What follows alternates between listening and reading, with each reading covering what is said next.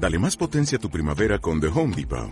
Obtén una potencia similar a la de la gasolina para podar, recortar y soplar con el sistema OnePlus de 18 voltios de Ryobi desde solo 89 dólares. Potencia para podar un tercio de un acre con una carga. Potencia para recortar el césped que dura hasta dos horas. Y fuerza de soplado de 110 millas por hora. Todo con una batería intercambiable. Llévate el sistema inalámbrico OnePlus de 18 voltios de Ryobi. Solo en The Home Depot. Haces más. Logras más. Ciudad de Plata con Guille Casquero y Jaime Mateos.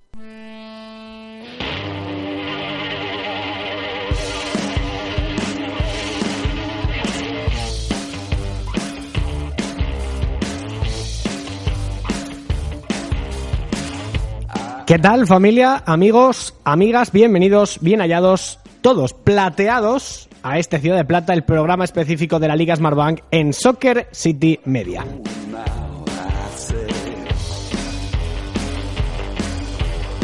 Vaya por delante, ¿eh? Lo aviso, que luego no nos digan nada, ¿eh? Venimos especialmente criticones esta semana. Venimos muy rajones esta semana. Me explico. La situación que está viviendo el Club Deportivo Tenerife es un absoluto circo. Pero año tras año, ¿eh? Los bandazos a nivel de planificación deportiva, las megalomanías, las manías los cambios de ritmo, de rumbo y el absoluto desnorte que está viviendo el Club Deportivo Tenerife encabezado por eh, Miguel Concepción es bastante llamativo. Y lo digo porque año tras año la trituradora de entrenadores en la isla se pone en marcha y aquí no pasa nada. Este fin de semana ha caído Aritz López Garay. Y dirán ustedes, ¿por qué? ¿Por qué se marcha Aritz López Garay, que es el entrenador del Club Deportivo Tenerife? Bueno, pues porque básicamente Lleva ocho semanas sin ganar, es cierto. Pero la gota que ha colmado el vaso es un empate en casa contra el Cádiz haciendo bastante buen partido. Sorprende.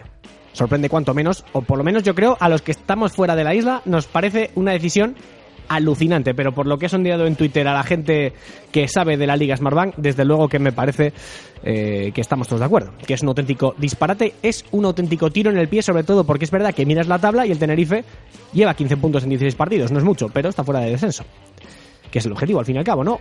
En fin. Nos iremos a Tenerife para hablar de la noticia de la semana, como es la marcha de Aritz López Garay, pero desde luego que hay más cosas que contar. Y decía lo de criticones no solamente por lo del, lo del Tete. Pienso en el Deport. El otro día el Deport pierde 2 a 0 contra el Extremadura el sábado pasado, en un partido donde el Extremadura le da un auténtico repaso al equipo de Luis César San Pedro, que desde que se marchara Anquela y llegara él, todavía no ha ganado un solo partido. El Deport lleva sin ganar desde la jornada 1 contra el Real Oviedo, donde no hizo mal partido, hay que decirlo, pero desde entonces la victoria la conoce mirando la tabla y mirando otros equipos, porque lo que es el Deport poco. Pero no nada, no por nada, ¿eh? O sea, puedes llevarte 16 partidos sin ganar si quieres. Lo que no puede ser es la imagen tan lamentable, tan lamentable, cuando sales con la camiseta blanquiazul de uno de los equipos más importantes de la historia de este país. El Deportivo de La Coruña ha jugado Liga de Campeones. El Deport ha ganado ligas. El Deport ha ganado copas. Y estamos hablando de que el Depor es ahora mismo a 5 de la salvación el colista de la Liga Smartbank. Dicho esto, después de que el Extremadura le meta un repaso, aunque en el marcador no fuera tanto, 2-0 solamente, pudo ser peor.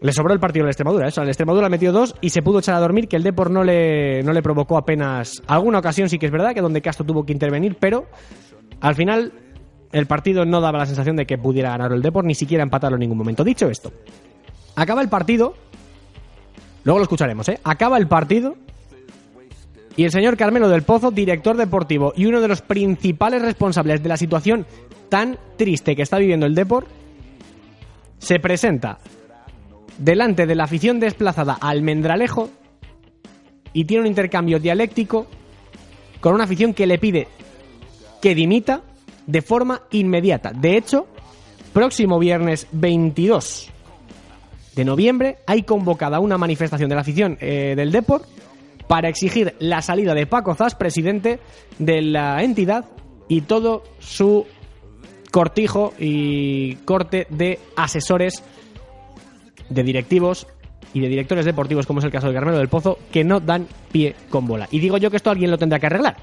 Digo yo que en invierno alguien tendrá que fichar. Digo yo que en invierno alguien tendrá que venir para poner, esto un poquito en orden. Porque el Depor ahora mismo es...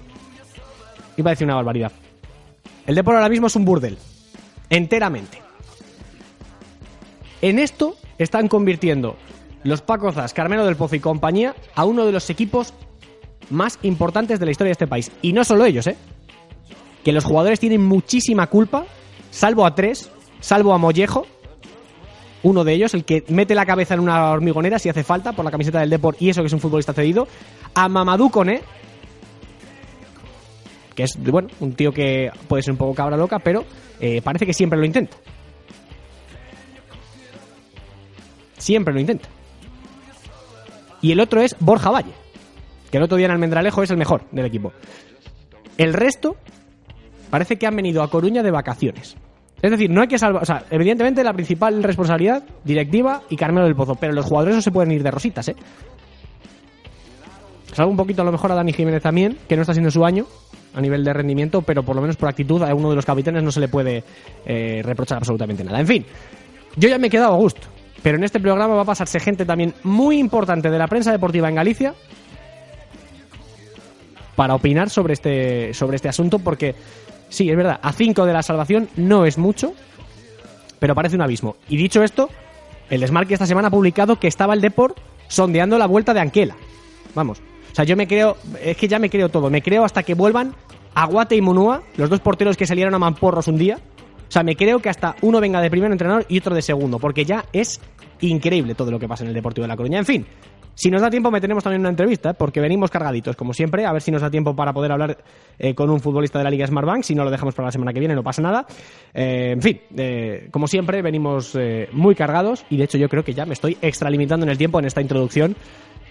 Pero desde luego que había que decirlo. Avisados quedan, venimos criticones, pero creo que la situación de ciertos equipos históricos de la Liga Smartbank lo requiere.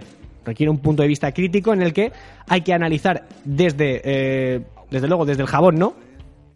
Desde el palo, no desde la zanahoria. Cierta, en ciertas ocasiones hay que analizar profundamente lo que pasa y lo que ocurre en Coruña y lo que ocurre en Tenerife es de juzgado de guardia. En fin, que arranca Ciudad de Plata, que de todo esto hablaremos. Hablaremos de más cosas, evidentemente lo que se nos quede fuera eh, del contenido premium, como me gusta decir, siempre van los titulares, así que no pasa nada porque en los próximos minutos todos aquellos que escuchen Ciudad de Plata van a quedar debidamente informados de lo que ocurre en la liga más emocionante del mundo.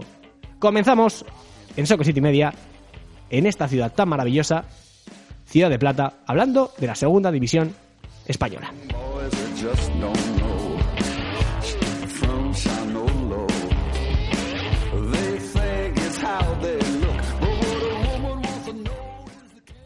Hola, buenas noches. Soy Ander Cantero y desde luego te animo a que escuches lo mejor de la segunda división en Ciudad de Plata. Un abrazo.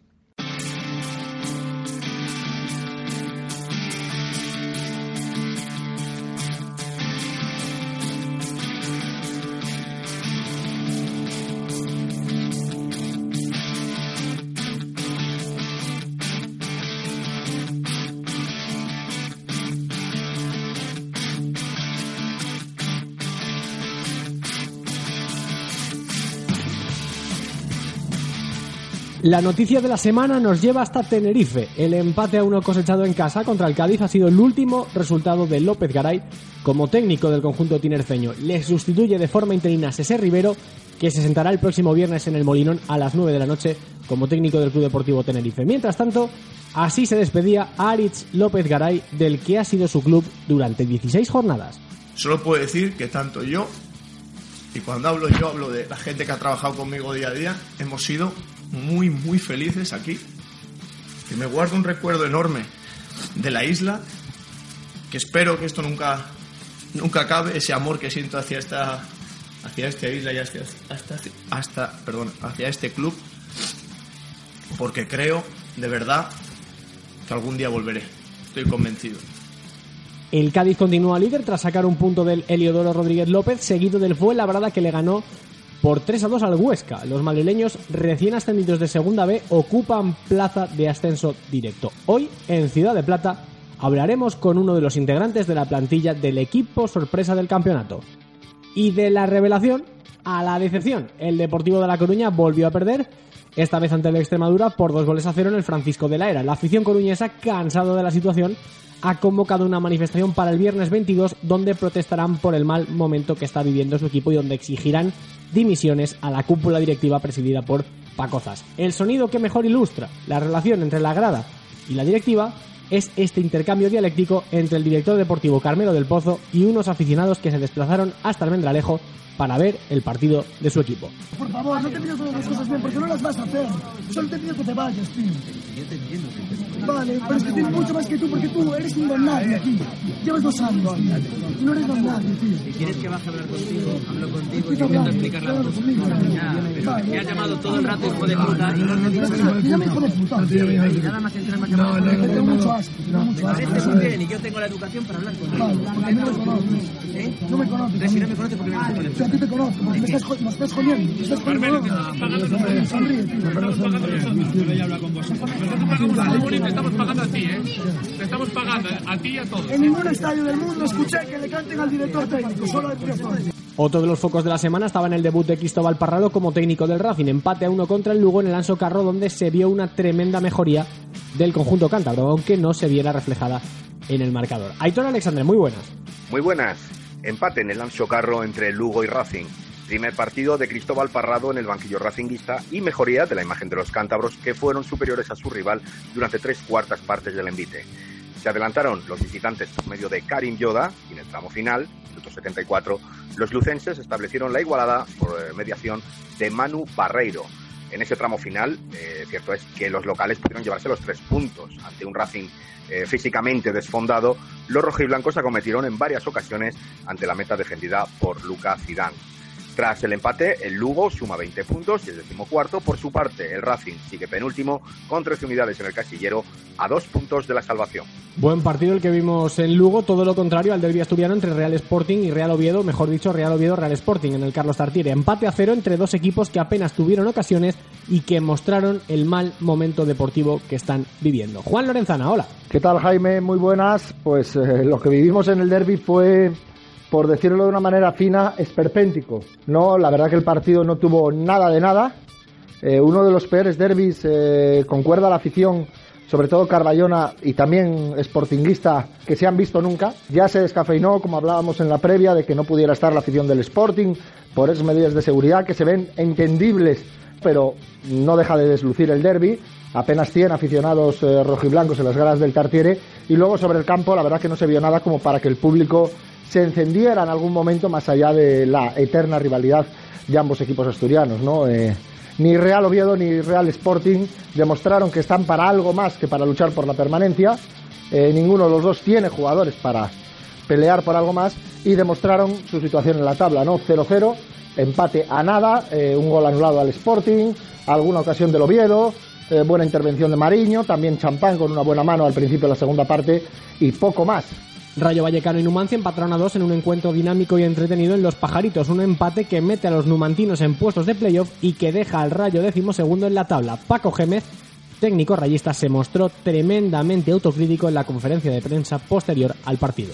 Si no enlazamos con lo puesto arriba es porque somos unos, unos incompetentes y porque yo no tengo que estar aquí, me tendrán que echar y en enero tendrán que echar unos cuantos jugadores y traer a otros. Pues entonces es que no valemos. Si no somos capaces de estar en los puestos arriba es que no valemos para esto. Se han equivocado con nosotros.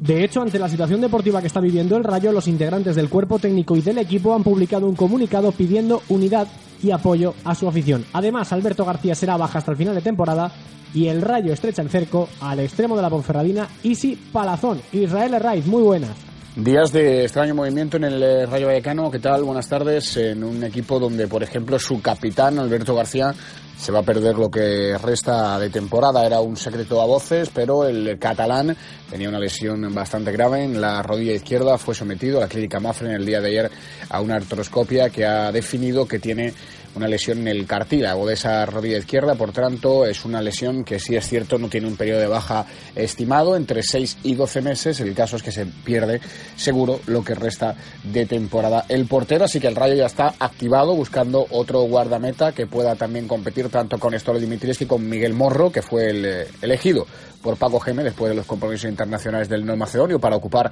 la portería del Rayo Vallecano en eh, Soria en ese empate a dos. Y también eh, con la anterior lesión, la de Bebé, la del cruzado, sigue buscando un extremo. El que gusta es Isi Palazón, el extremo de la Ponferradina, pero el Cádiz también se ha, metido, se ha metido por medio perdón, en la operación para hacerse con los servicios del joven extremo del conjunto del Bierzo, que tiene contrato en vigor, pero una cláusula bastante pequeña para equipos como Cádiz y Radio Vallecano, que es simplemente de 600.000 euros. Acabamos con un eh, comunicado que la propia plantilla y el cuerpo técnico del Rayo Vallecano nos enviaron, eso sí, a través del departamento de prensa del club, a la gente que cubrimos la información del eh, conjunto franjirrojo, en el que piden, por favor, la ayuda de manera humilde, piden que la afición vuelva a animar, que vuelva a estar como por ejemplo esto estuvo en Soria con 600 eh, visitantes en esa esquina de los pajaritos, animando, apoyando al equipo porque lo necesitan, no responsabilizan ni mucho menos de los resultados a la gente, a la afición, a Vallecas, pero sí que le piden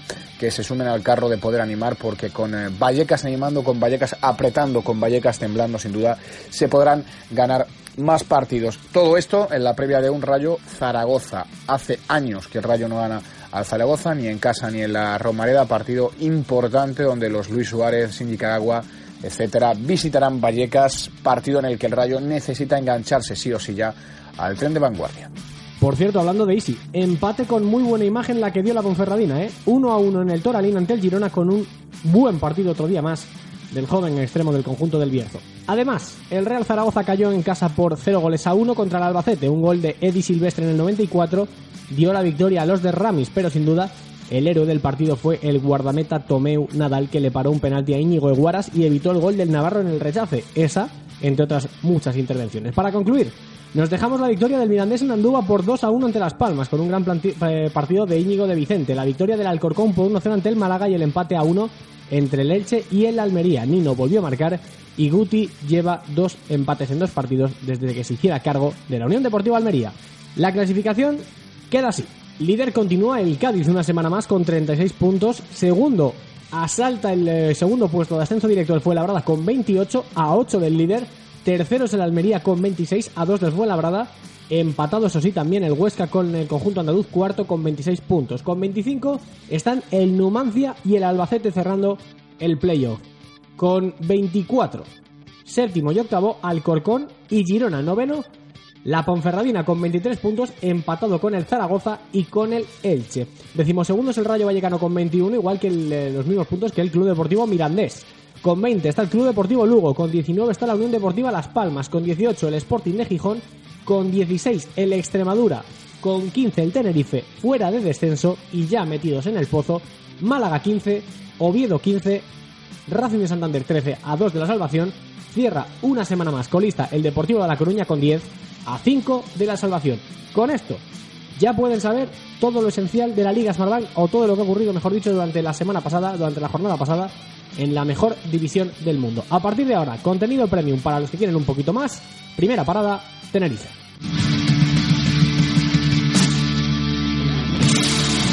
Podcast, vídeos, entrevistas, reportajes, artículos de análisis, todo en soccercity.es.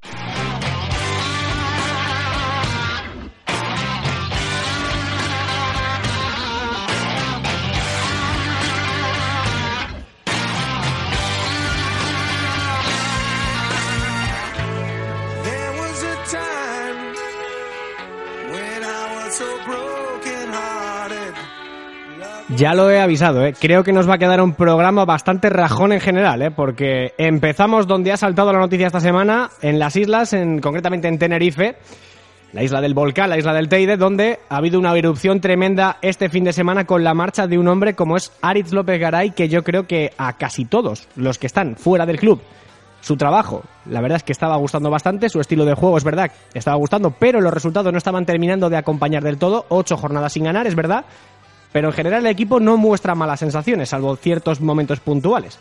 Aris López Garay fue destituido, nombrado un entrenador interino como ese Rivero, Por cierto, la última vez que ocurrió esto, el Tenerife acabó en segunda B, toquemos madera. Y para hablar del Club Deportivo de Tenerife, que evidentemente desde fuera tenemos una visión un poquito más eh, eh, camuflada o más tapada, pues hemos llamado al hombre que todo lo sabe del Club Deportivo Tenerife. Él es un viejo amigo de esta casa como es Óscar Herrera. Hola Óscar, muy buenas. Hola Jaime, ¿qué tal? Muy buenas. Bueno, eh, no sé si ha sorprendido la noticia, yo creo que no, porque ya se venía barruntando la posible marcha de Aritz López Garay, pero desde luego que creo que de puertas para afuera no ha gustado demasiado esta decisión. Pues no, no, no, no, ha gustado ni de puertas para afuera y te podría decir que de puertas para adentro. En el vestuario del Tenerife, hombre, siempre hay excepciones, evidentemente.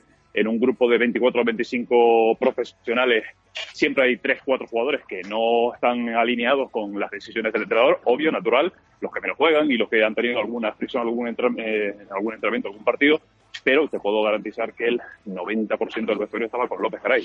Y puedo garantizar que yo no sé el porcentaje, pero mayoritariamente la afición de Tenerife no era partidaria a una destitución ni a un relevo, más allá de que los resultados, como dije yo hace unos días, sí avalan la salida de López Garay, porque los números del Tenerife son los que son, son paupérrimos. 15 puntos a estas alturas de campeonato después de 16 jornadas.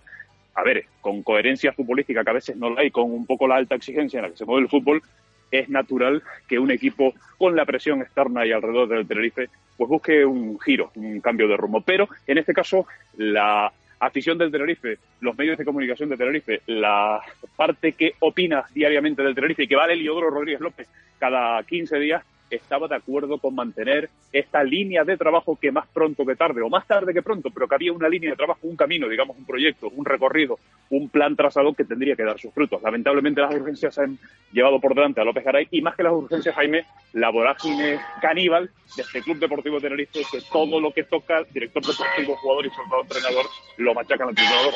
Ujú.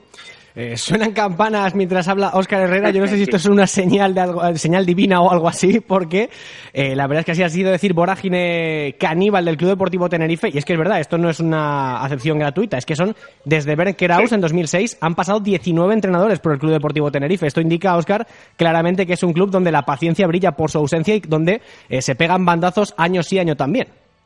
Sí, sobre todo porque el criterio del director deportivo actual, el anterior Alfonso Serrano, ahora en el Córdoba, generalmente no era tenido en cuenta por la Junta Directiva, en este caso el presidente del Consejo de Administración. Este es un club bastante extraño porque es cierto que su presidente, Miguel Concepción, que va a cumplir el próximo mes de febrero eh, 14 años al mando del Club Deportivo Tenerife, generalmente ha dejado eh, en la potestad de los directores deportivos, de los profesionales, las elecciones de entrenador o las decisiones drásticas de eh, cambiar un técnico o eh, traer otro, elegir a la elección de un entrenador. Pero eso ha cambiado de una parte a otra. Y generalmente cuando eso sucede cuando un entrenador, cuando un presidente, perdón, se cree que sabe de fútbol y se cree que puede estar por encima de un director deportivo, como es el caso actual que estamos viendo con Víctor Moreno en la dirección deportiva y con un Miguel Concepción que se ha saltado la torera, la eh, intención, el deseo de López, eh, de Moreno, en este caso Víctor Moreno, de mantener y de confiar ciegamente en Alex López Garay, pues pasa lo que pasa, que tenemos un club que efectivamente, repasando ese repaso rápido que tú has hecho, vemos entrenadores de la talla de Joseba Echeverría, al que simplemente por pedir modernizar el club, enseguida ya lo empezaron a mirar mal en las instalaciones del Club Deportivo Tenerife, en las oficinas de puertas para adentro, entrenadores como Pet Martí, con el que se tuvo mucha paciencia, pero generalmente eh, al principio de este proyecto era un hombre muy respetado y luego se le fue perdiendo incluso de puertas para adentro el respeto. Y bueno, podría enumerar, Jaime, caso Sí, sí. por caso, situación por situación, de situaciones que van más allá de lo futbolístico. Ya me te cuento con Álvaro Cervera, que ahora aquí muchos se dirán de los pelos de lo que es el actual Álvaro Cervera con el Cádiz y de lo que pudo haber sido en el Tenerife si le hubieran dado un poquito de paciencia para trabajar también y si el presidente y el club hubiera salido en su defensa cuando había una campaña orquestada de algún medio de comunicación y de un sector de la afición absolutamente mm, desesperante, que era ya a nivel personal contra un Álvaro Cervera, que acabó pidiéndole a su propia familia, por favor, vámonos, vámonos, que no aguantamos más. Bueno, el Tenerife es un volcán, puramente, no solo un volcán geológico, sino futbolístico también. Es tremendo, es tremendo. Eh, por cierto, lo de Víctor Moreno ha salido a colación, lo has comentado. Eh, ahora mismo, vale, evidentemente la decisión de Víctor Moreno era mantener a, a Aritz López Garay, no ha sido así, se lo ha saltado Miguel Concepción, vale, hasta ahí bien. De ahora, de, eso es de, de, digamos, desde aquí hasta atrás, pero de aquí en adelante, ¿qué va a ocurrir? Quiero decir, César Rivero va a ser el, eh, el interino que se va a sentar en el banquillo del Molinón para el próximo partido del, Sport, del Tenerife contra el Sporting. Dicho esto, a partir de aquí, ¿quién viene después? Porque Víctor Moreno también tendrá alguna preferencia. O al final lo de César Rivero es una apuesta personal de Miguel Concepción y se va a mantener hasta final de temporada. No sé, ¿qué planes tiene el Club Deportivo Tenerife y quién suena en caso de que César Rivero no siga?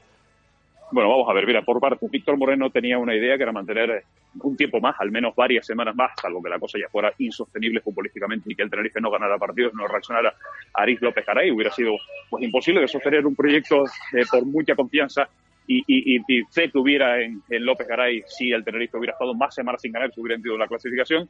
Dicho lo cual, por lo tanto, la decisión del pasado fin de semana no casaba con la idea del director deportivo. Entonces, si el director deportivo ve que hay injerencias en sus decisiones, si él es el que tiene que tomar todas las decisiones, consensuadamente seguramente con el club, pero al fin y al cabo a él se le contrata para que tome decisiones en el ámbito deportivo. No veo yo a Víctor Moreno decidiendo cuestiones de carácter económico, de quitas con acreedores y de temas que nada tienen que ver con el campo de Víctor Moreno. Por lo tanto, a la inversa es exactamente lo mismo. El presidente es el que decide que sea César Rivero el que tome el mando de la plantilla. Ayudado por Quique Medina, un hombre de la casa, futbolista, director deportivo, exentrenador del Tenerife y de Ricardo León, que hasta hace varias temporadas fue jugador también y que está en la Secretaría Técnica del Tenerife.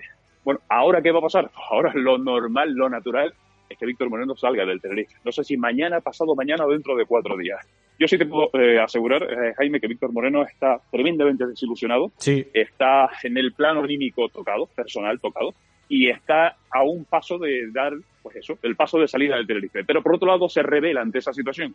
Eh, ¿Por qué me tengo que ir cuando yo he venido con un proyecto y quiero sacar adelante este proyecto? Pero al mismo tiempo, si me saltan por encima lo que es mi cadena de mando en la dirección deportiva, lógicamente aquí ya no pinto nada. Con lo cual esa es la directiva que tiene ahora mismo Víctor Moreno. César Rivero se va a sentar en el Molinón el viernes. Fíjate cómo pasan las situaciones en Tenerife, que si le da por ganar al Tenerife, seguramente César Rivero y Quique Medina serán los técnicos del Tenerife de aquí a final de temporada. Y luego ha aparecido otro actor en escena que para mí ha resultado absolutamente estrambótico, que es Pierre. Como muchos saben, Pierre, Pierre Luigi histórico de la entidad, Pierre Luigi Querubino, efectivamente, hace tres años le litigó al presidente Miguel Concepción la eh, lucha por el gobierno del Tenerife, quiso ser presidente del Tenerife, tuvo el apoyo de muchos accionistas, pero lógicamente no eh, alcanzó esa mayoría del 40% para llegar a arrebatar el poder a Miguel Concepción y, bueno, mm, además tuvieron un enfrentamiento muy, muy, muy duro, pero tan duro que estuvo a punto de haber una querella criminal de Miguel Concepción hacia y Querubino por injurias y calumnias que luego, eh, con mediación de terceras personas, llegaron a un acuerdo y se retiró esa intención de demanda. Fíjate cómo llegaron las cosas a estar decrispadas y tres años después le ofreces a Pierre ser entrenador del Tenerife. No, una situación que no... Y además diciéndose de todo uno del otro y el otro del uno, con lo cual es algo que no se acaba de entender. De ¿Quién locos. va a ser el entrenador del Tenerife de aquí a fin de temporada, Jaime? Ni idea. Ni idea, ni lo sabe nadie en Tenerife, ni lo sabe nadie, yo creo que no lo sabe ni el propio presidente, porque están ahora mismo en una situación, en un callejón sin salida.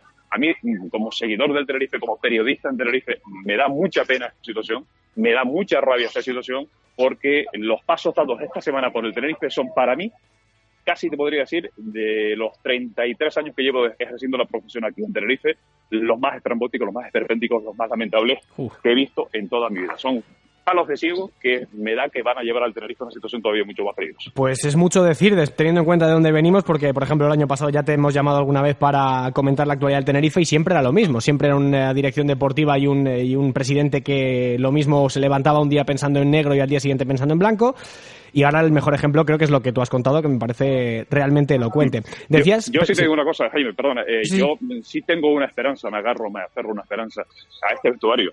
A mí me parece que hay mucho mejor nivel de plantilla de la que ha demostrado el Tenerife. A mí me parece que donde esté Luis Milla, Borja Lasso, Luis Pérez, Suso Santana, Fili Malvas y José Naranjo, eh, Iker Barrena, eh, Adrián Hortolá, no sé, te podría enumerar a muchos jugadores del Tenerife, casi la totalidad. A mí me parece que hay nivel, ya no te digo para estar donde está lo mejor el Cádiz, el Real Zaragoza, el Almería, los equipos que pelean por el ascenso, pero sí para estar en una zona mucho más tranquila. Y luego hay buenos profesionales.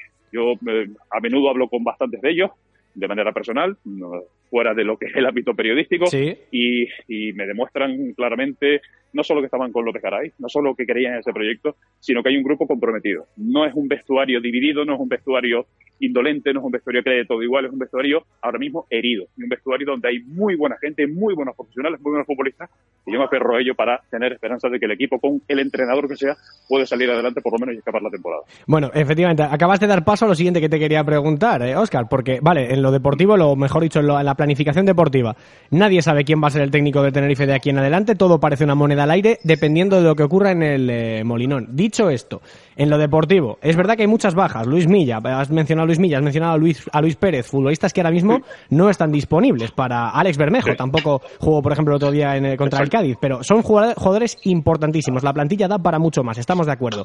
Eh, pero sorprende mucho que esta decisión, aunque es verdad que vienes de ocho partidos sin ganar, pero esta decisión ha llegado después de empatar a uno contra el casi indomable e invencible Cádiz, ¿no? Eh, eh, Sí. yo, yo que sé, creo que tampoco la imagen del Tenerife a nivel opinión no es tan mala en el campo, no es tan mala. Es verdad que puede dar para más, pero no es tan mala. No, no, indiscutiblemente claro que el nivel del Tenerife, a pesar de las derrotas de los resultados adversos, que haya sido un equipo que se haya arrastrado por el, por el campo. La lectura de cada partido a la conclusión del mismo en el Heliodoro y fuera de casa es que la afición está, hombre, dolida, cabreada, decepcionada por no ganar, pero está satisfecha con lo que está viendo del Club Deportivo Tenerife. Es decir, le gusta el fútbol, le gusta la idea, le gusta lo que propone y muchos abonados, aficionados del Tenerife, mucha gente de mi entorno, pero muchísima gente que uno tiene contacto día a día, me dice, joder, estoy encantado de ver cómo juega el Tenerife, esto tiene que salir bien más pronto más tarde. Es decir, no había argumentos ni futbolísticos, ni de mal ambiente, ni de un vestuario que estuviera contra el entrenador, contra el entrenador para destituir a López. Por lo tanto, sorprende mucho más. Y tú hacías referencia al partido con el Cádiz.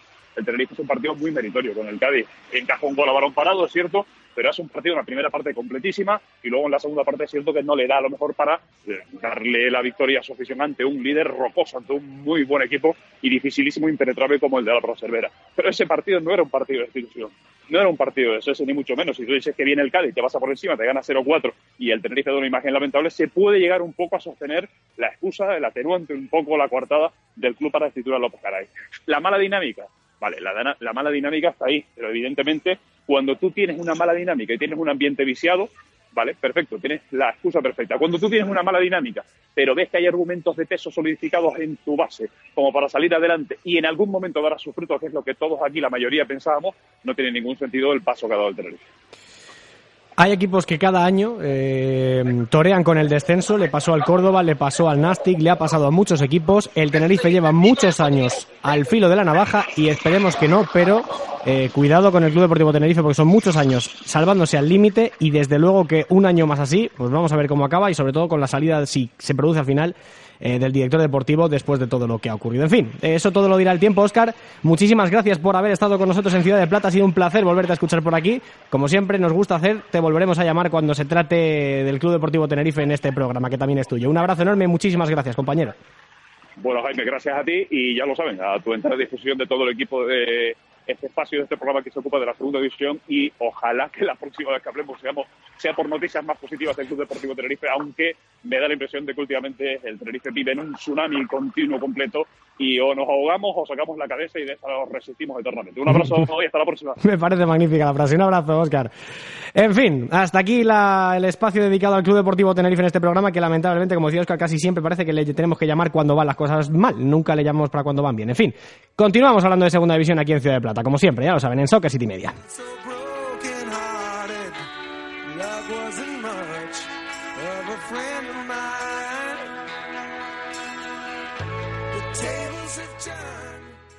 Soccer City. Escúchanos de lunes a jueves de dos y media a 3 de la mañana en Radio Marca.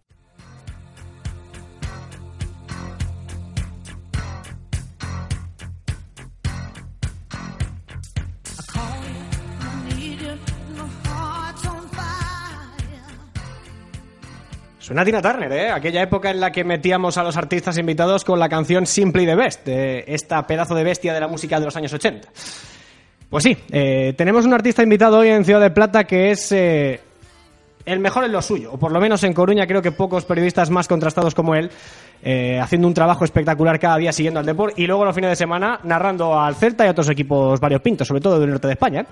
En fin, he dicho al inicio que si me dicen a mí que el Depor va a fichar de primer entrenador a Munua y de segundo a Dudu Aguate, es que hasta me lo creo.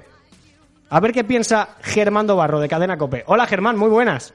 ¿Qué tal, Jaime? Muy buenas, hombre. Es ya, ya lo que faltaría, ¿no? O sea, que ya fichar el Depor de entrenador a Munua y Aguate, porque ya el- eh, eh, completaríamos el círculo del circo en el que se ha convertido el Deportivo de La Coruña en los últimos meses. Esto es tremendo. ¿eh? Como, como si me dicen que vuelve Anquela. Bueno, que, te digo. que O ya sea, ha salido esa mí- información. Sí, bueno, es una información que tira mi compañero y amigo Juan Jordi, que evidentemente no va a cuajar, pero es que yo no descarto nada. El Depor ahora mismo es un club descabezado, es una estructura absolutamente desorganizada, descabezada, y aquí puede pasar cualquier cosa. O sea, todo lo que te imagines puede pasar. Y cuando tu imaginación no da más de sí, todavía podemos superar aquello que hayas imaginado. Es, absolutamente alucinante. Esto es eh, el típico circo en el que los enanos miden dos metros, en que la mujer barbuda es barbilampiña, en el que es una calamidad absoluta. ¿Cómo hemos llegado hasta esto, eh, Germán? ¿Cómo hemos llegado a que uno de los clubes más importantes de la historia del fútbol español, campeón de ligas, participantes en Copas de Europa, campeón de Copas, haya pasado de pelear un ascenso a convertirse en el último equipo clasificado de la Liga Smartbank? O sea, ¿cómo es posible que de un año a otro se hayan hecho tan malas cosas como para llegar a esto? Bueno, me alegra que la pregunta que, me haga sea esa. ¿Qué ha pasado en el último año? Porque claro, si nos remontamos a tiempos pretéritos, podemos decir, ¿cómo un equipo que ha ganado una liga, que ha estado en la Champions cinco años consecutivos, que ha ganado dos Copas del Rey, que le le ganó 4-0 al Milán, ha llegado a esta situación? Bien, empezamos por lo último, que es lo del año pasado. Pues es muy sencillo. O sea, la estructura deportiva del club es barrida por un señor que se llama Carmelo del Pozo, que actúa a su antojo y capricho y que confecciona una plantilla absolutamente descompensada. Si a ello le sumamos un consejo de administración blandísimo, sin autoridad, sin capacidad de mando, que le permite hacer lo que le da la gana, eh, lo que tenemos es esto. Esta es eh, la deriva de una dejación de funciones y de una actuación desproporcionada de un tipo al que le viene grande. Entonces este Carmelo del Pozo hizo una plantilla descompensada, una plantilla sin pies ni cabeza, en la que no hay un futbolista con capacidad de, de generar fútbol en el medio campo, en la que no hay extremos que desborden, en la que los delanteros tienen poco gol, en la que los eh, defensas son chavales jóvenes, en la que el portero tiene 37 años y su sustituto apenas ha disputado tres partidos en el fútbol profesional. En definitiva, una plantilla que es absolutamente calamitosa. Eso se suma a la desafección que tiene ya la afición con el Consejo, por la imposición de un Consejo de Administración que encabeza Paco Zas por herencia de Tino Fernández que no cuenta con el respaldo popular. Sí, señor. A todo esto le sumas eh, que, que la gente acude con hastío al campo y lo que recibe a modo de contraprestación es un espectáculo bochornoso. A un director deportivo que lejos de ejercer autocrítica encima presume de lo que ha hecho. Es, es el caos, es el caos más absoluto. Entonces, el problema no es cómo hemos llegado aquí, el problema es cómo lo solucionas. Ese es el problema. Porque yo creo que a partir de ahora lo que hay que pensar es, eh, ¿funciona el entrenador? Pobre Luis César. Eh, yo no le culpo de nada, pero lleva seis partidos y son dos puntos sobre 18. Ha sustituido a Anquela y esto no va. ¿Te cargas al director deportivo? Evidentemente, te lo tienes que cargar antes o después, pero el hecho de cargártelo mañana te garantiza que el equipo repunte. Pues probablemente no.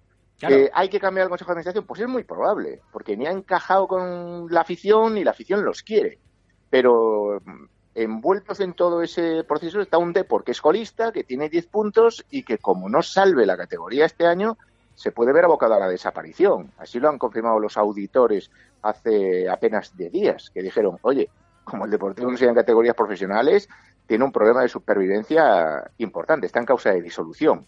Y así está la situación en el Depor a día de hoy. Verdad que lo contó Pepe Torrente en eh, los informativos de la cadena COPE, pero es eh, ciertamente, eh, no sé, sorprendente. Es verdad que, bajar de segunda a segunda B hay mucha diferencia, pero tan mal se ha gestionado el club o los recursos del club para ni siquiera tener viabilidad, Germán, un año en segunda división B, como le ha pasado, por ejemplo, yo que sé, al Racing, por ejemplo, que también se ha tirado cuatro años toreando con la desaparición y al final ha sobrevivido. No sé, tan mal se han hecho las cosas en lo económico como para que el Depor no tenga viabilidad en segunda B. Claro, tú, eh, aquí sí que nos tenemos que retroceder en el tiempo y tenemos que retroceder hasta la época de Lendoiro. Piensa que cuando Lendoiro se marcha, que se marcha mm, con un club casi casi abocado al ahogo, sino a la desaparición, se marcha porque lo echan, porque la gente ya no quiere que continúe. Cuando Lendoiro se va y llega Tino Fernández, que, que afronta el reto con toda ilusión del mundo, tú tienes una deuda mastodóntica, una deuda que han tenido que ir eh, reduciendo de forma progresiva año tras año, pero que cinco años después sigue siendo de 88 millones de euros. No, si tú estás en el fútbol profesional, percibes una cantidad mm, por dentro de televisión, eh, percibes una cantidad por, por- el seguro, percibes no sé qué, pero es que si no estás en categoría profesional, tú no tienes forma humana de disponer de unos ingresos que puedan hacer frente al concurso de acreedores. Es que el Deport tiene que pagar cada año en torno a 8 millones de euros. ¿Cómo los generas en segunda división B? Es imposible. Entonces, claro, tendría que darse la circunstancia en segunda vez, claro, ¿podría no desaparecer el club? Podría darse. Que te diese, por ejemplo, el principal acreedor del club, que es esa banca, pues una moratoria de dos años, tres años, y yo ahí voy a aceptar que tú me pagues un millón en estos dos o tres años. ¿vale? Estás abocado a la desaparición, o sea, estás con el agua al cuello de forma permanente. Entonces, el match ball es este. El match ball es seguir en segunda división, porque la segunda división es un pozo, y por equipos como el Racing se han tirado cinco años para subir a segunda división de nuevo, y el Deport no se puede permitir esa licencia. Cuando decimos que si baja desciende, no implica que directamente el club pierda la categoría y digan, disuelto. No, no, la sociedad puede seguir funcionando a lo mejor un año más, se busca un nuevo acuerdo, a banca mm, con un exceso de generosidad sin límites dice, vale, pues yo estoy dispuesto a aceptar estas circunstancias dos años más, pero el deporte ya queda herido de muerte. Entonces, la clave está en remontar el vuelo ya. Y ya es esta misma temporada, no hay más. Pues lo que tú decías antes, a ver con qué recursos, ¿no? Porque eh, si se va Carmelo, alguien tendrá que venir y alguien tendrá que fichar, porque con lo que hay no te da, Germán.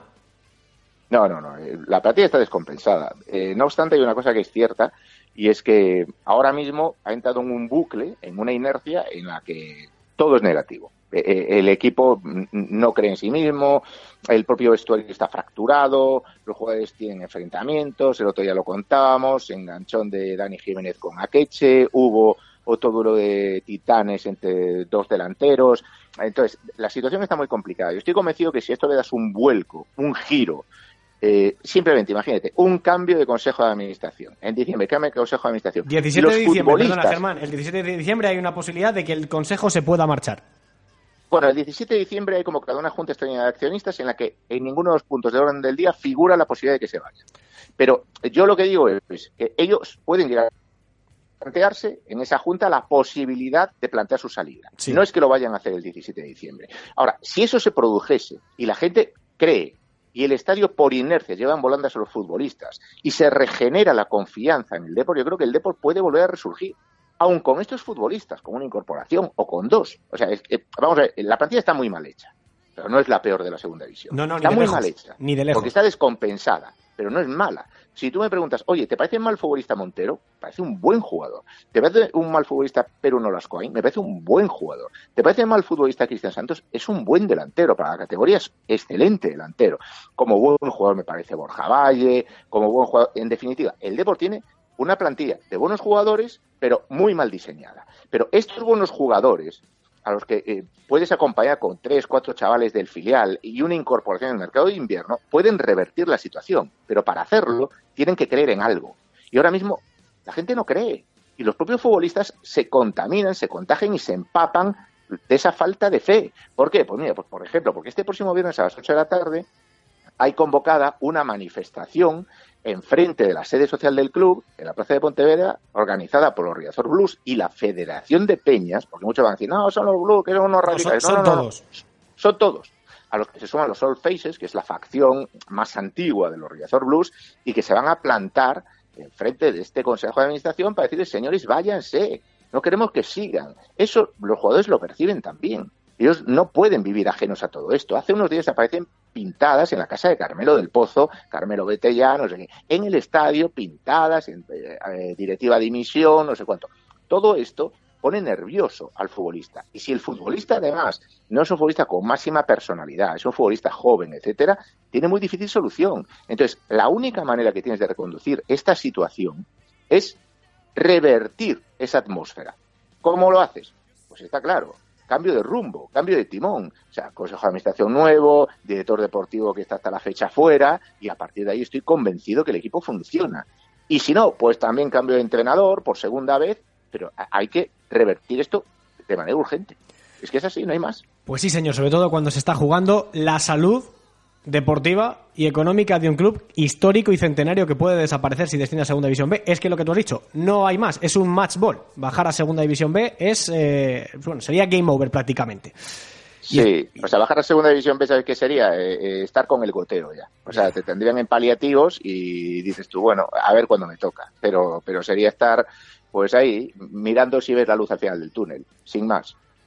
Este club no merece esto, desde luego. Así que ojalá se produzca lo que tú dices, Germán, que cambie algo y que el Depor empiece a salir de ahí, porque sería una de las noticias más tristes que se podían comentar esta temporada de la Liga Smartbank. Que para una vez que se pueda disfrutar, o dos, que se pueda disfrutar de un equipo tan histórico y tan grande como el Depor en esta categoría, pues perderlo porque se va a segunda vez, pues no creo que haga mucha gracia. Ni a los seguidores neutrales, como es mi caso, ni a los que eh, siguen al Deportivo de La Coruña desde que son pequeñitos, eh, sería una noticia terrible. Germán, te agradezco muchísimo que hayas eh, pasado por Ciudad de Plata, que hayamos podido hablar un ratito del Deportivo de La Coruña y haber podido tener una visión mucho más cercana de la situación tan rocambolesca que está viviendo el club. Un abrazo enorme y de verdad, mil gracias. Encantado, un placer, hombre. Venga, pues seguimos hablando de fútbol porque ahora tenemos una interesantísima entrevista con uno de los jugadores de la plantilla revelación de la temporada. Sí, sí, nos vamos hasta Fuenlabrada.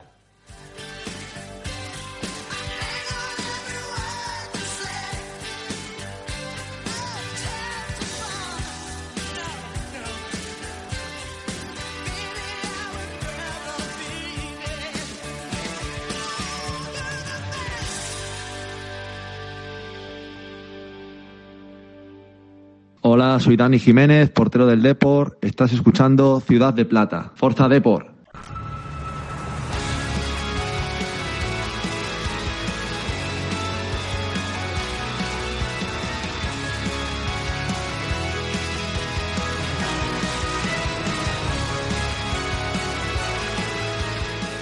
Bueno, vamos a ir terminando el programa, pero no queríamos irnos sin antes hablar con uno de los integrantes de un equipo que está haciendo historia, absolutamente. Llevamos 16 jornadas en la Liga Smartbank y creo que pocos o muy pocos esperaban ver al Fuenlabrada tan arriba a principio de temporada. Están haciendo un auténtico temporadón, están jugando como Los Ángeles, además Da igual que cierren los partidos, que los abran, que conviertan los partidos en correcalles, da exactamente igual. Compiten y sacan resultados positivos casi cada día que juegan. Son una auténtica barbaridad verlos jugar. Y con nosotros está hoy un central ya casi contrastado, a pesar de tener 24 años, pues es un central que ya tiene su nombre, como es eh, José León Bernal. Hola José, muy buenas.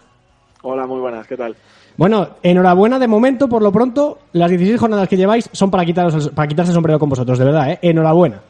Muchas gracias. Sí, sí, la verdad que, que ha sido complicado porque esta liga es súper competitiva, hay equipos eh, muy, muy buenos y, bueno, para, para haber sido uno de los recién debutantes ¿no? en la categoría, pues, pues la verdad es que no nos podemos quejar, ni mucho menos.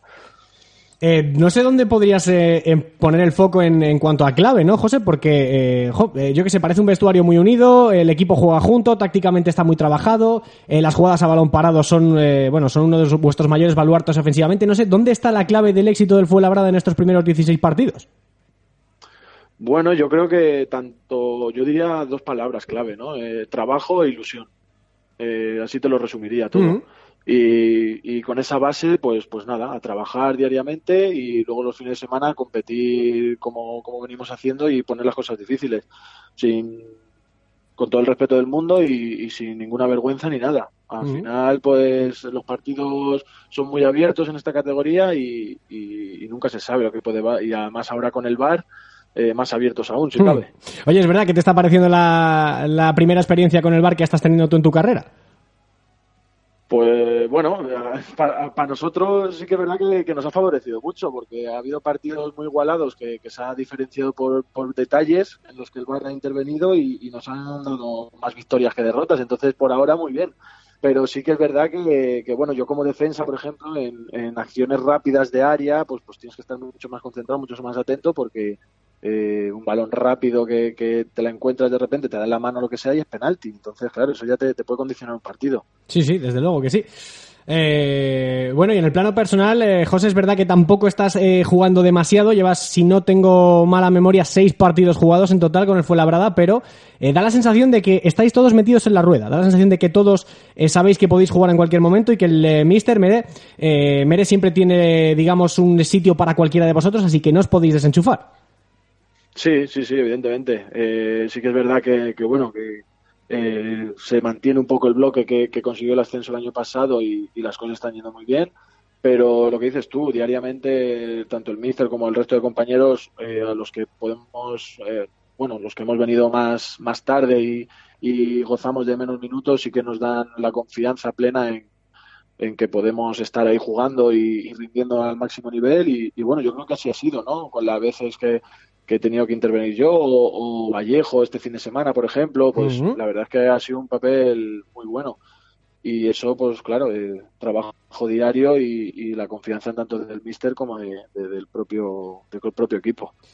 Da la sensación, José, tú, que además eh, cuando sales, bueno, y, y todos, ¿no? Porque has dicho, por ejemplo, el caso de Vallejo, hay otros futbolistas que a lo mejor Sí, van jugando menos, eso es, que van jugando Sí. poquito, pero que van interviniendo, y siempre lo hacéis bien. Yo, por ejemplo, recuerdo el día que tú eh, saliste para sustituir a Juanma, al capitán, a Juanma Marrero, el día del Zaragoza, José Díaz sales y no, vamos, eh, como si no hubiera habido ningún tipo de, de cambio. Mira que sustituir a Juanma es mucho, es mucho Juanma, ¿no?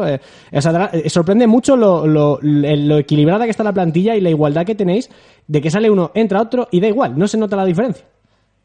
Sí, sí, sí, porque es lo que te digo, yo creo que diariamente eh, todos estamos trabajando muy bien, eh, los conceptos son, son claros por parte del cuerpo técnico y, y luego, pues ya te digo, el trabajo y la ilusión con, lo, con la que afrontamos todos los entrenamientos y, y más aún los partidos, pues nos lleva a que, a que, bueno, pues por suerte estemos rindiendo muy bien y, y estemos gozando de, de un sueño que, que, si te digo la verdad, a principio de temporada ni, ni no lo pensábamos. Pero Mm. bueno, a, a disfrutarlo y, y ya está, eh, con los pies en el suelo, porque al final, em, a pesar de ir segundos clasificados, nuestro objetivo sigue siendo eh, conseguir la permanencia. Y, y bueno, y en eso estamos y, y vamos muy bien y, y nada, a seguir. O sea que lo típico del discurso de los 50 puntos no te vas a mover, ¿no? No, no, no, y es que al final es, es así. Al final yo creo que, que, que toda, todo este buen trabajo que estamos realizando viene en base a, que tenemos los pies en el suelo y sabemos dónde estamos y, y- y lo que, cuál es el objetivo. Luego, una vez conseguido, pues, pues bueno, pues disfrutemos de todo lo que venga. Pero a día de hoy, eh, los 50 puntos y, y luego ya veremos. Oye, has jugado contra el eh, Numancia, contra el Zaragoza, contra el Albacete, contra el Depor, contra el Málaga y contra el Huesca. ¿Cuál de estos equipos, o más que los equipos, eh, a qué jugador que te ha tocado enfrentarte eh, has dicho, jo, vaya bestia este que lo tengo enfrente, eh, me parece increíble que tenga yo que pelearme con esta con este pedazo de animal. No sé, jo, qué complicado va a ser marcar a este tío. Mm, Bueno, eh, si tendría que destacarte a uno por encima del resto, ya te digo que, que todos los equipos, y, y- y es una característica de esta liga, que pues todos los equipos son súper competitivos y tienen grandísimos jugadores. Pero sí que es verdad que si tuviera que destacarte a uno por, por mi posición, pues sería un, un delantero. Yo te destacaría a Zazulia, por ejemplo, en Ujú. Albacete. Jo, es que... Eh, un grandísimo jugador. Entonces, pues bueno, te diría ese. Al final, que los, los equipos que has nombrado son equipazos que hace nada estaban en primera división y entonces, por tanto, tienen jugadores top, de talla, vamos, muy grande. Pero bueno, que sí que es verdad que me puedo quedar con, con Zozulia. Eh, y en, eh, dentro de tu propio equipo, de tu vestuario, eh, hay algunos que tienen un nivel para jugar en primera división, yo que sé, Hugo Fraile, el propio Randy. Eh, no sé, ¿con qué jugador te ha, des- te ha sorprendido más? Eh, ¿Con quién te has encontrado allí que has dicho, joder, este va a llegar muy lejos? Bueno, eh, sí que es verdad que, que- que son muy buenos jugadores y el rendimiento está siendo buenísimo, ¿no? Pero, pero sí que me gustaría destacar a, a Cristóbal, a Cristóbal, porque hace cosas súper difíciles y con una tranquilidad que de verdad yo me quedo súper sorprendido. Es brutal. Además que... es el que más me ha, sorprendido, pero por ese aspecto, porque hace cosas muy difíciles y con una calma y una tranquilidad que transmite que, que, no sé, es ¿Verdad? algo sobrenatural. Sí, señor, Cristóbal Márquez ve el fútbol como nadie, lo hace con una tranquilidad admirable, lo hace fácil y eso que es muy difícil, creo que es lo más complicado del fútbol. Es verdad, eh, parece que es como que el, el jugador más discreto dentro de lo que hay, porque no es el, no es el más mediático, no es el que más llama la Sí. atención, pero si tú ves los partidos del Fuenlabrada, es un tío seguro y fiable, ¿eh? desde luego que sí. Cristóbal Márquez es un auténtico crack, fíjate, que, que está sorprendiendo a todos y a pesar de su veteranía, José, eh, parece que le queda cuerda para aburrir, ¿no? Sí, sí, ya te digo, es uno de los más veteranos, pero, pero no lo parece. No lo parece, porque luego sí que es verdad que destacábamos en el vestuario una estadística que no sé si el, el máximo recuperador de la liga o uno de los máximos recuperadores, así que fíjate, tiene que abarcar mucho campo, tiene que correr mucho y, y vamos, que está viviendo su segunda juventud.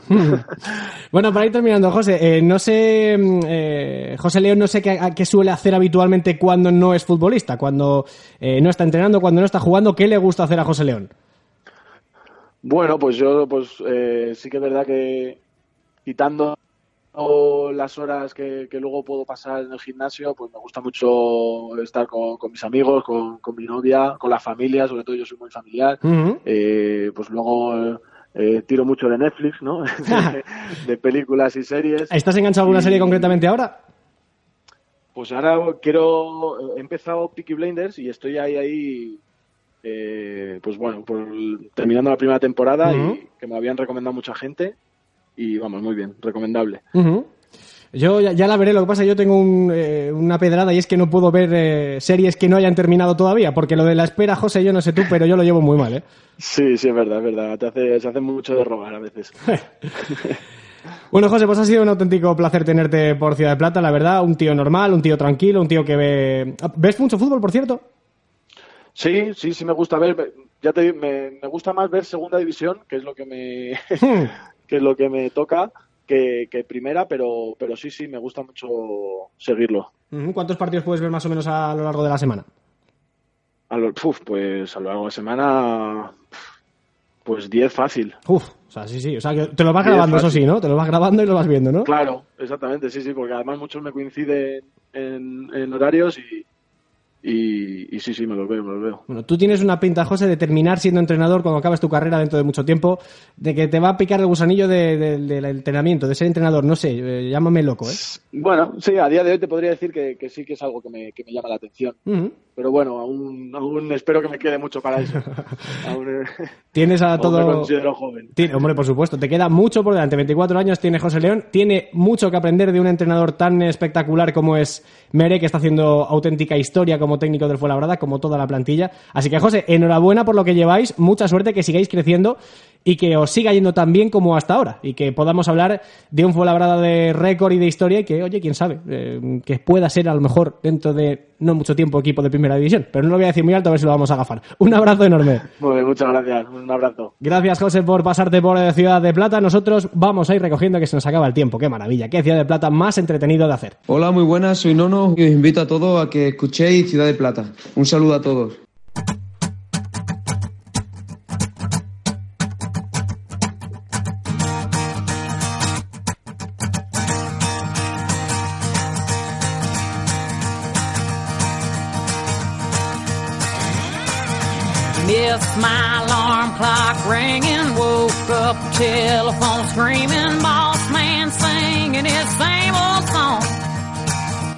Contrarreloj, como siempre. Vamos allá porque tenemos que ir terminando, tenemos que ir cerrando el Ciudad de Plata de esta semana. Como siempre, poniendo encima de la mesa todo lo que tenemos por delante en la jornada 17 de esta Liga Smartbank que arranca el viernes 22 de noviembre a las 9 de la noche con todo un clásico del fútbol español. Precisamente el equipo, o uno de los equipos que ha sido protagonista esta semana en Ciudad de Plata, se enfrenta al Sporting de Gijón. 9 de la noche. Estadio El Molinón. Sporting Tenerife. Casi nada al aparato entre dos equipos que, hay que reconocerlo, han tenido tiempos mejores. Para el sábado, eh, se puede salir, como siempre digo, después del partido. Hashtag no se sale mientras hay Ligas Bank, pero mientras no, se puede salir. E incluso el sábado se puede salir a tomar el aperitivo porque a las 4 de la tarde eso sí, hay que renunciar a la siesta, ¿eh? A las 4 de la tarde tenemos un emocionantísimo Rayo Vallecano Real Zaragoza. Otro auténtico duelo de primera división en la categoría de plata. Doble turno a las 6 de la tarde. Y ojo a la final por la permanencia, ¿eh? En los campos de Sport del Sardinero, Racing de Santander, Extremadura. Pero también a las 6 de la tarde, ay, ay, ay, qué partido en Riazor, Deportivo de la Coruña, Agrupación Deportiva Alcorcón. Cerraría el turno sabatino, dos equipos que sí, como suena, están peleando por subir a Primera División. Sociedad Deportiva Huesca Ponferradina en el Alcoraz a partir de las 8 de la tarde. Esto cerraría el turno del sábado porque para el domingo hay más cancaneo, ¿eh? 12 del mediodía, Almería Numancia. Ojo al asesino silencioso que visita al Almería de José María Gutiérrez Guti que todavía no ha ganado como técnico del conjunto rojiblanco. 4 de la tarde, Carlos Belmonte. El equipo más efectivo de la categoría contra uno de los mejores trabajados, el de Andón Iraola, Albacete Mirandés. 4 de la tarde también, duelo de históricos, La Rosaleda, Málaga, Elche. 6 de la tarde, ojito a este, Unión Deportiva Las Palmas Oviedo, también 6 de la tarde, Girona Fuenlabrada, un duelo por subir a Primera División también, como está el tema, y vuelve a cerrar el líder como lo hiciera esta jornada pasada, Ramón de Carranza, Cádiz, Lugo, 9 de la noche. Esto es lo que se viene, y este Ciudad de Plata ya se va, Gracias por haber estado al otro lado de la radio, como siempre. Gracias por eh, hacernos compañía como nosotros lo hacemos a todos ustedes. La semana que viene más y mejor. Sean buenos y ya saben, si van a ser malos, avísenos. ¡Chao! ¡Buena semana!